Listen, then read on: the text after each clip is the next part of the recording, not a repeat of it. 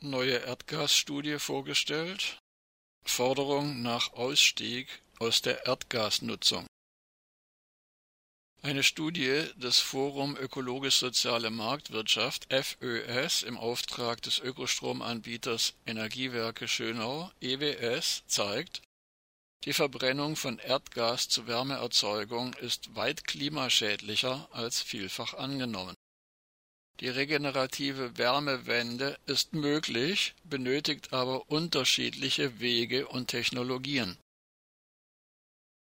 Die am 9. Juni veröffentlichte Studie Was Erdgas wirklich kostet Roadmap für den Gasausstieg im Wärmesektor zeigt deutlich, dass die Klimakosten von Erdgas weit höher sind als bisher angenommen und in erheblichem Maße zu den Treibhausgasemissionen beitragen die vom Forum Ökologisch-Soziale Marktwirtschaft FÖS im Auftrag der EWS durchgeführte Untersuchung kommt zu dem Ergebnis, dass durch die Verwendung von Erdgas im Wärmesektor in Deutschland jährlich Treibhausgasemissionen in Höhe von 91,5 bis 107,2 Millionen Tonnen CO2-Äquivalent anfallen, wovon 87,1 Tonnen verbrennungsbedingt aus CO2-Emissionen stammen und rund 4,4 bis 20 Millionen Tonnen aus Methanleckagen entweichen.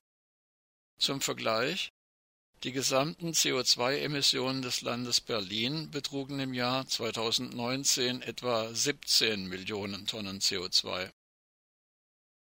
Nach dem Schadenskostenansatz für 2021 bedeutet das, durch die Nutzung von Erdgas im Gebäudesektor entstehen Klimakosten von rund 18 bis 21 Milliarden Euro, wobei auf die besonders klimawirksamen Methanleckagen rund 0,9 bis 4 Milliarden Euro entfallen.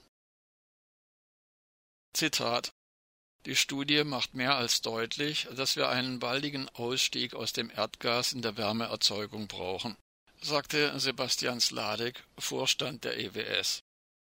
Vor dem Hintergrund, dass die Treibhausgasemissionen im Gebäudesektor mit 16 Prozent für die Emissionen insgesamt in Deutschland verantwortlich, zu mehr als 60 Prozent auf die Erzeugung von Wärme auf Basis von Erdgas zurückgehen, betont Sladek weiter im Zitat Wir können und müssen in Deutschland schnellstmöglich klimaneutral werden und daher auch im Wärmesektor auf regenerative Lösungen setzen. Dass dies möglich ist, zeigt die Studie eindrucksvoll. Ende des Zitats. Isabel Schrems, Autorin der Studie und wissenschaftliche Referentin beim FÖS, hob bei der Vorstellung ihrer Analyse hervor, dass das Potenzial aus Solarthermie, Biomasse, Geothermie, Umweltwärme und Abwärme aus der Industrie im Jahr 2030 bei 1403 bis 2183 Terawattstunden liege. Damit sei es fast doppelt so hoch wie der heutige Endenergieverbrauch im Gebäudewärmesektor Zusammen mit der erwarteten weiteren Zunahme der Energieeffizienz sei es sehr wahrscheinlich, dass in Deutschland bis Ende des Jahrzehnts genügend erneuerbare Wärme erzeugt werden kann. Ein Ausstieg aus der Nutzung aller fossiler Energieträger im Gebäudebereich inklusive Erdgas ist daher machbar. Zitat Die Studie zeigt, dass die wahren Klimakosten durch Erdgas weit höher sind als der aktuelle Preis betonte Caroline Chenuit, geschäftsführende Vorständin des FÖS.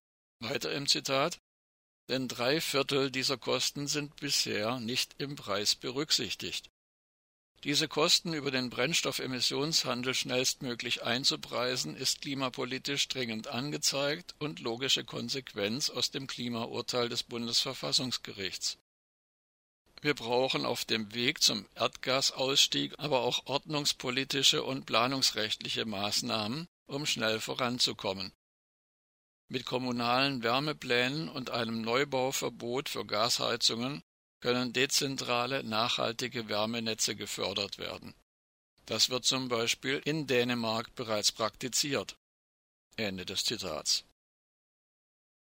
Verena Greichen, stellvertretende Vorsitzende des Bund für Umwelt und Naturschutz Deutschland BUND, drängte bei der Podiumsdiskussion im Anschluss an die Vorstellung der Studie auf mehr Energieeffizienz bei der Umsetzung der Energiewende.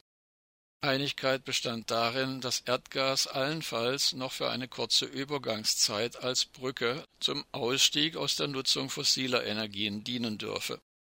Vor allem müsse der Ausbau der erneuerbaren Energien auch im Wärmesektor deutlich beschleunigt werden